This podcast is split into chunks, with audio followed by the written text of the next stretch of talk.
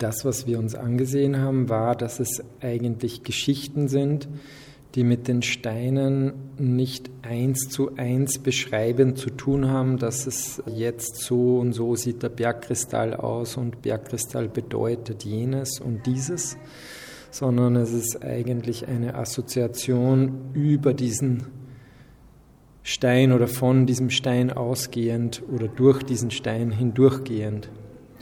Und das ist dasselbe hier auch. Wir sind von den Steinen ausgegangen als Impulsgeber, weniger geologisch, sammlungsmäßig, sondern was bedeutet so ein Stein eigentlich für einen, wenn man den anschaut? Was ruft er hervor? Die Besonderheit ist, den Stein in die Zukunft zu denken, als ein Gegenüber, was eine sehr, sehr lange Zukunft in sich trägt. Wir haben Zukunft vor uns, ich als Mensch, Sie als Hörerin und äh, die Steine auch. Wobei für die Steine diese Dimension vielleicht total egal ist. Aber für uns hat es eine Bedeutung bekommen. Und über die Entstehung dieser Zeit im menschlichen Denken geht es auch in dem Stück, in dieser Raumarbeit. Und ein Stein, wenn man den als Transporter sieht in die Zukunft, reicht er wahnsinnig weit, weil der eine viel größere Zeitbatterie in sich trägt wie wir. Also wir werden irgendwann abgehängt von dem Stein. Deshalb ist das eine sehr, sehr gute Projektionsfläche oder ein Gegenüber oder Gesprächspartner, je nachdem, wie weit man da einsteigen mag. Die bunten Steine von Adalbert Stifter oder die Literaturstifters vom sagenumwobenen Bergkristall. Das und eine Analogie zu einem Stück aufgebrochenen Asphalt, das waren zu Beginn die Versatzstücke, aus denen sich eine steinerne Landschaft und eine vielstimmige Erzählung ergeben haben. Der einsame Blick auf die Steine wird überlagert von einer Audiospur, entwickelt vom oberösterreichischen und in Berlin lebenden Künstler Christoph Meyer, gemeinsam mit Andreas Hagelücken, die gemeinsam auch den Audioweg Gusen realisiert haben. Willkommen bei Landeskultur on Air auf Radio Froh. Zu hören ist Christoph Meyer. Wenn ich jetzt gefragt werde, ist der Stein eine Möglichkeit, über Zeit nachzudenken. Er ist nicht repräsentativ für Dauer an sich, weil ein Stein genauso veränderlich ist wie ich. Und ein Stein genauso im Fluss ist wie ich. Und genauso die Form annimmt und wieder vergeht wie bei mir, bei meinen Zähnen, die jetzt diese Form haben im Moment, aber in 60 Jahren wenn ich gestorben bin, werden sie zerfallen. Dann wird wieder vielleicht ein Stein draus. Und dann wieder ein Elefant, Elefantenzahn vielleicht oder wer weiß. Klimakrise ist etwas, was uns jetzt, viele von uns gefühlt ganz direkt betrifft. Die Klimaaktivistin, die mit dem Stein und mir gesprochen hat, sagt, sie kann ja nicht wegrennen von diesem Planeten. sie ist körperlich davon betroffen. Das ist jetzt da. Das hat sehr viel mit Zeitvorstellung zu tun, weil so richtig da ist es nicht. Denn würde jetzt die Feuerwehrsirene angehen und hier würde es brennen, dann würde jeder mich für verrückt halten, wenn ich jetzt sagen würde, ja, bleibe nur ein bisschen sitzen ich weiß ja nicht so genau, was vielleicht passieren wird. Genau, es ist ja noch nicht heiß, es brennt bei mir am Sessel noch nicht. Würde ich sagen, du bist ja bekloppt, du bist irre. Aber weil das eben zeitlich weiter weg liegt, außerhalb von unserer gefühlten Vorstellungskraft, verhalten fast alle Menschen sich so. Und da kommt der Stein ins Spiel als Instrument, Zeit fühlen zu lernen, nämlich längere Zeiträume fühlen zu lernen in die Zukunft. Und das ist dieses super Instrument hier in der Ausstellung. Es ist eigentlich eine Zeitfühlungsmaschine, äh, in die man da eintreten kann.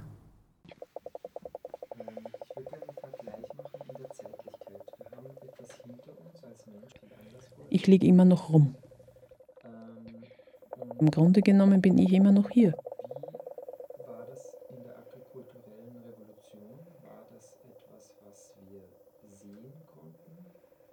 Für mich ist der Stein, den ich gerade betrachte, der Sternschnuppe.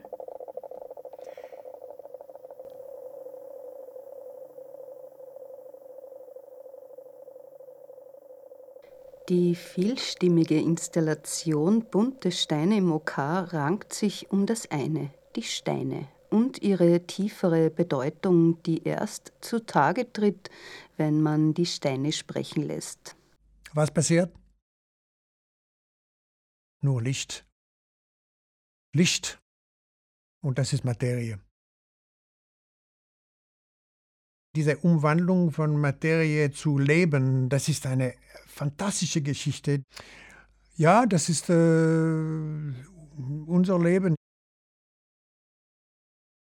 Es hat angefangen mit nur Wasserstoff und Helium. Die Basis von unser Leben. Es passiert überall im Universum. Wenn ich über Zukunft etwas hören möchte, wie Menschen über Zukunft denken, interessieren mich verschiedene Standpunkte und Disziplinen. Und das haben wir gesucht. Menschen, die sozusagen wie ähm, ganz normale Menschen, die sich nicht speziell mit einem Thema in ihrem Leben befassen, einem Thema, das irgendwie zukunftsforschermäßig ist. Was passiert da, wenn so ein Mensch einen Stein gegenüber hat und gefragt wird, wie weit kannst du mit diesem Stein eigentlich in die Zukunft gehen, gedanklich? Sind das zehn Jahre oder meistens kam dann raus 50, 300 vielleicht? Dann ist klar, dass es Menschen gibt, die sehr viel sich mit Zukunft beschäftigen, Sozialpsychologen, Zukunftsforscher. Die haben wir gefragt, Menschen, die mit Materie und Raum in Kontakt waren, also richtig. Das ist der Astronaut Claude Nicollier, wo mich besonders fasziniert hat, dass der eben wirklich im Weltraum geschwebt ist und diese körperliche Erfahrung, von der er auch genauso körperlich erzählt, gemacht hat, außerhalb von unserem Planeten zu sein, zu schauen dorthin, wo die Zeit entstanden ist, Richtung Urknall, mit dem Gerät, das momentan am weitesten schauen kann, nämlich das Hubble Space Teleskop. Das hat er mit installiert und repariert. Und Menschen, die sehr bedeutende Dinge machen in unserer Gesellschaft, nämlich Geld zu verwalten, wo zum Beispiel der Bauer Seyer sagt, wer sind die Götter heutzutage, sagt er vielleicht die Reifessenkasse. Also das ist eine sehr wichtige Position. Diese verschiedenen Aspekte haben wir versucht auszuloten. Wir sind Söhne und Töchter von Sternen und jetzt dieser Meteorit ist auch produziert worden im Zentrum von Sternen. Ja. Blick in die Zukunft, wie weit man da denken kann.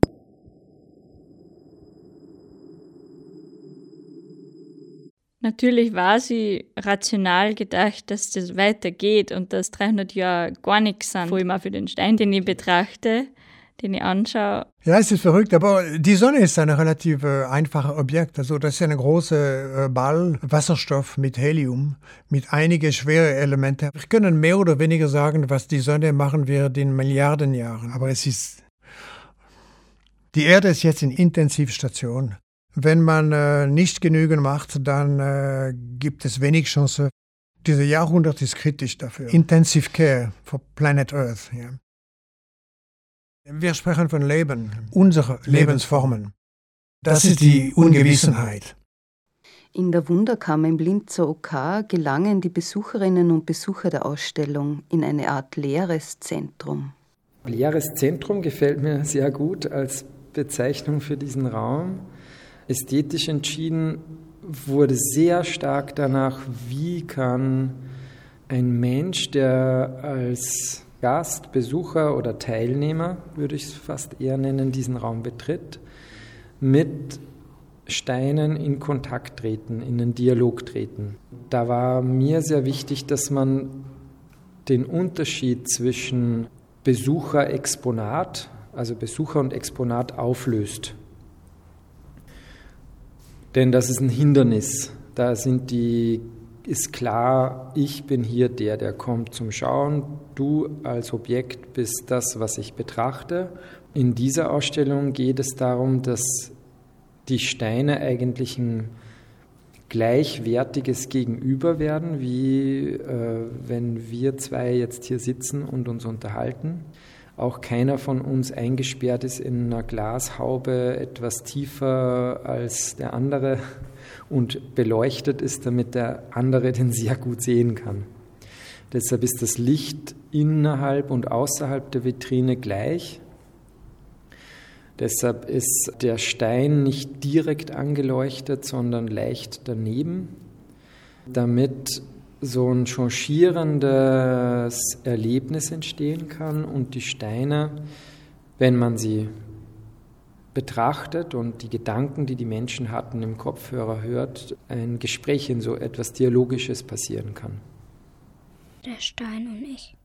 Ich bin. Was wir sind, woraus wir sind, wie wir sind und warum wir so sind. Ja? Und je mehr wir verstehen, desto mehr können wir auch manipulieren. Gestalten finde ich. Das weiß ich eigentlich gar nicht. Schwierig manchmal. Gebaut bin ich.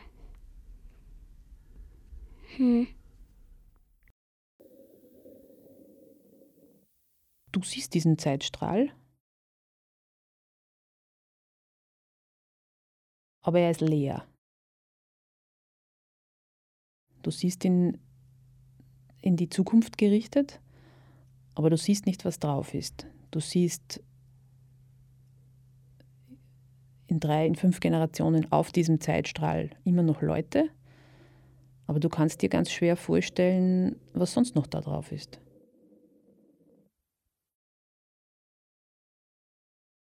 Die eigenen Handlungen. Die Fähigkeit, sich über weitere Zeiträume in die Zukunft gedanklich fortbewegen zu können, Wahrscheinlich muss sie gefüllt werden, weil mit dem Verstand sie zu erfassen eine größere Zeitspanne umfassen können und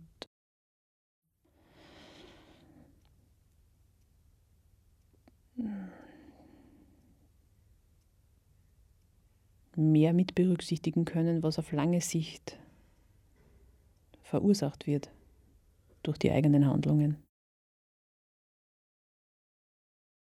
Steine überall zu finden und scheinbar immer schon da gewesen. Welche Reflexionen bringen sie hervor? Der sagenumwobene Bergkristall, das harte Granit, dessen jüngere Zeitgeschichte in unserer Region zumindest ihn noch härter macht. Öffnet man den bekannten Blick auf die Steine, ergibt sich eine ganz andere Sicht, die die gefüllte Zeit sprengen kann dass Steine für mich einen Charakter haben, dass die eine, ich würde es nicht Persönlichkeit nennen wie Menschen, aber eine Art persönliches Gegenüber werden können, wenn ich mich dem so nähere. Und dann in dem Üben, in dem Schauen, in dem Begegnen, äh, dass das wirklich eine sehr viel ältere und für uns Menschen schon lange, lange, lange bestehende Kultur ist, mit Steinen in einen Kontakt zu treten. Auf irgendeine Art und Weise. Das bemerkt man auch, wenn Kinder zum Beispiel Steine sammeln. Und, und das hat wahrscheinlich jeder von uns gemacht, irgendwie den aufkommen und dort aufkommen und da ein wenig und den ein wenig mitgenommen. Und dann machen auch Leute am Strand. Das ist eigentlich eine völlig sinnlose, also nutzlose Tätigkeit total. Beschwert einen eher. Macht man mit Plastiksackeln zum Beispiel nicht am Strand, dass man die so anschaut und sammelt und dann mit heimbringt und sie dort dann hinlegt irgendwo. Und das ist so ein Relikt, wo man merken kann, dass da für uns eine Bezugsmöglichkeit existiert. Und der Bergkristall ist vielleicht so ein Hauptstein in dieser Beziehung, Zumindest ist er das in den ganz alten Kulturen, ist das ein, einer der Hauptsteine als Bezugsstein. Glaube. Wir gehen unter ohne Beschleunigung, Dauerbeschleunigung und ohne Dauerwachstum. Das ist ein Glaube. Jetzt sind wir an einen Rand, an einen Abgrund geführt, riesigen Knacks am Abgrund der Zeit. Mein Körper. Ich. Suche. Blick auf die Zukunft. Während wir bisher sie immer ausgeleuchtet hatten mit einer Taschenlampe, die eine Fortschrittserzählung begünstigte, die ganz Jungen mit der Wissenschaft, die haben einen sehr viel schärferen Blick, ein Scheinwerfer, der sehr viel weiter reicht für das, äh, was nach ihnen kommt. Die geben uns plötzlich einen Blick auf eine viel längere Zeitspanne, dass man sich in riesigen Zeiträumen plötzlich orientieren muss. Wenn wir denken, Granit ist jetzt so was Dauerhaftes, was immer da gewesen ist, dann ist das nur für eine bestimmte Zeit zurückblickend richtig. Weil dieser Granit, das kann man auch in der Schule gelernt haben und noch wissen, das war eigentlich mal ganz woanders, Oberösterreich, also unser Grund und Boden, der war mal in dem Gebiet, wo jetzt Afrika liegt, entstanden vor gar nicht langer Zeit. Also die Gesteine hier sind ja recht jung. Im Vergleich zu unserem Planeten, sind die circa 250 Millionen Jahre alt. Und die Erde ist aber etwa vier Milliarden Jahre alt. Also das heißt, alles, was wir haben, ist eigentlich jugendlich und war auch nicht hier vor auch nicht allzu langer Zeit, war wahnsinnig hoch, wie das Himalaya-Gebirge und äh, wurde dann abgetragen, sodass wir das Müllviertel jetzt haben und dann denken, das ist jetzt aber richtig ewig, was da liegt. Und die Bezugspunkte, die dann viele zeitkritische Menschen haben jetzt, ist halt, dass das verbunden ist mit diesen paar Jahren im Lager Gusen und Mauthausen als Steinbruch, was sehr eindrücklich war, wo ich ja auch herkomme aus äh, Gusen, St. Georgen an der Gusen. Und das wollte ich aber nicht so reinbringen, weil ich das sehr beschränkend finde. Und interessanterweise ist dieser Granit, der da jetzt steht, einer, den ein lokaler Bauer eigentlich mal für ein Denkmal in Bezug auf das Konzentrationslager gedacht hatte, dass der da passen würde. Und der hatte ihn uns zur Verfügung gestellt für diese Ausstellung und hat jetzt das Thema, was ich glaube viel wichtiger ist als die Auseinandersetzung mit Nationalsozialismus damals, nämlich das ist der Stein, wo es um äh, Klimakrise geht. Das ist vielleicht eine Transformationsthematik, die, die uns jetzt betrifft. Und ich glaube, dass es essentiell ist, ganz wichtig ist, dass man nicht in diesem Rückwärtsschauen, wie war es denn damals, und man so direkt Bezüge, jetzt muss man natürlich sehr auf den menschlichen Umgang mit äh, genau diesem oder jenem Volk achten, sondern ich glaube, dass die Arbeit mit dem, die Auseinandersetzung mit dieser Zeit, die so krass war bei uns und für uns, dass man die in verschiedenste Gebiete übertragen muss und zum Beispiel auch in dieses Nichterkennen von, was passiert mit unserer Erde.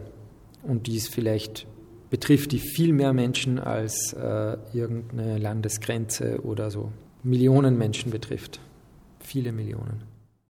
Bunte Steine, eine Installation von Christoph Meyer gemeinsam mit Andreas Hagelücke ist eine ruhige meditative Installation im OK, die Raum und Zeit durchwirkt. Dass wir lernen zu denken, das ist ein, ein, ein Hauptteil in diesem Projekt, das viele Positionen, viele Stationen betrifft, ist, dass wir gebaut und uns entwickelt haben wie ähm, die Buschmenschen in der Kalahari, also diese Stimmen, die auch vorkommen. Das ist das, wo wir so richtig gut in unserem Körper und Geist zu Hause sind und sehr gut alles absehen können, fühlen können. Und das, was dann in den tausenden Jahren später passiert ist und die Dinge, die wir entwickelt haben, sind sehr viel stärker und größer in ihrer Wirkung.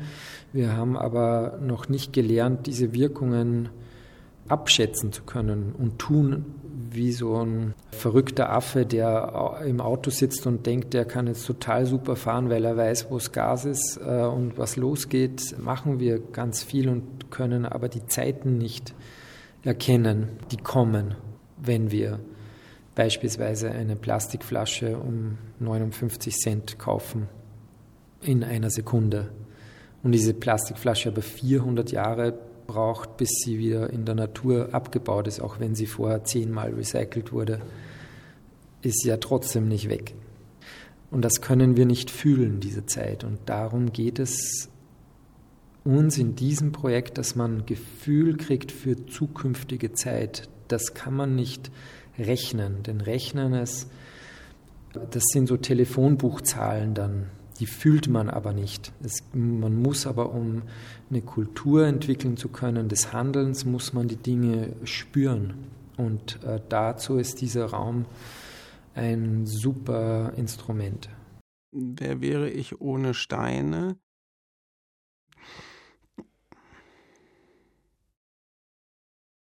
Die Perspektive dass wir als Lebewesen ja angewiesen sind auf eine Lebensgrundlage, das heißt auf einen Boden, auf dem wir stehen, dann gäbe es mich ohne den Stein natürlich nicht.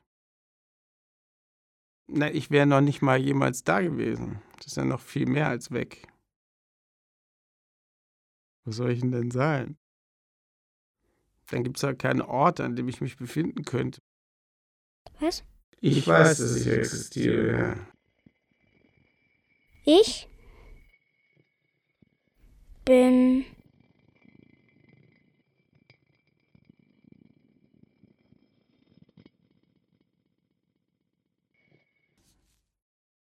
Die sehen aus wie so total geometrisch präzise rausgeschnitten, aber sie sind, sie wachsen halt äh, in dieser Form natürlicherweise. Und der ist von selbst gewachsen, ja. Eine innewohnende Eigenschaft. Die Form, die hier entsteht. Also so die hexagonale Form oder die kristalline Form. Genau.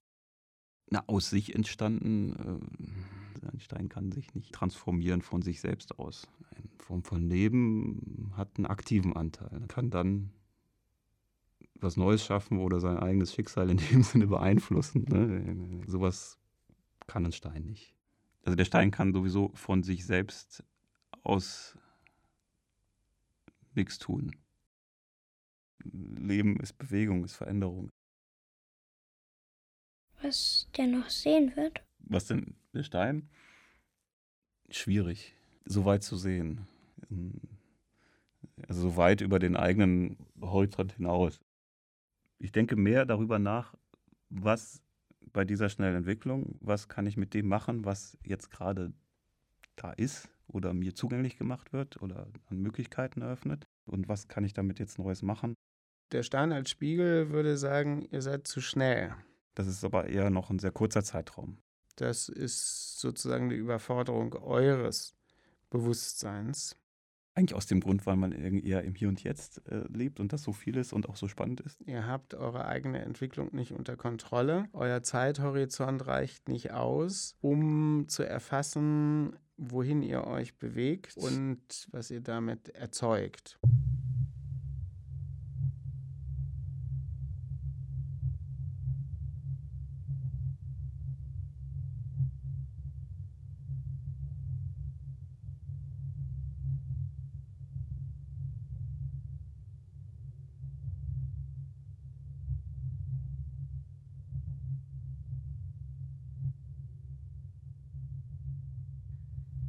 Wunderkammer Oberösterreich im OK die Installation Bunte Steine Was bleibt ist seit 10. Februar und noch bis 28. März im OK zu sehen.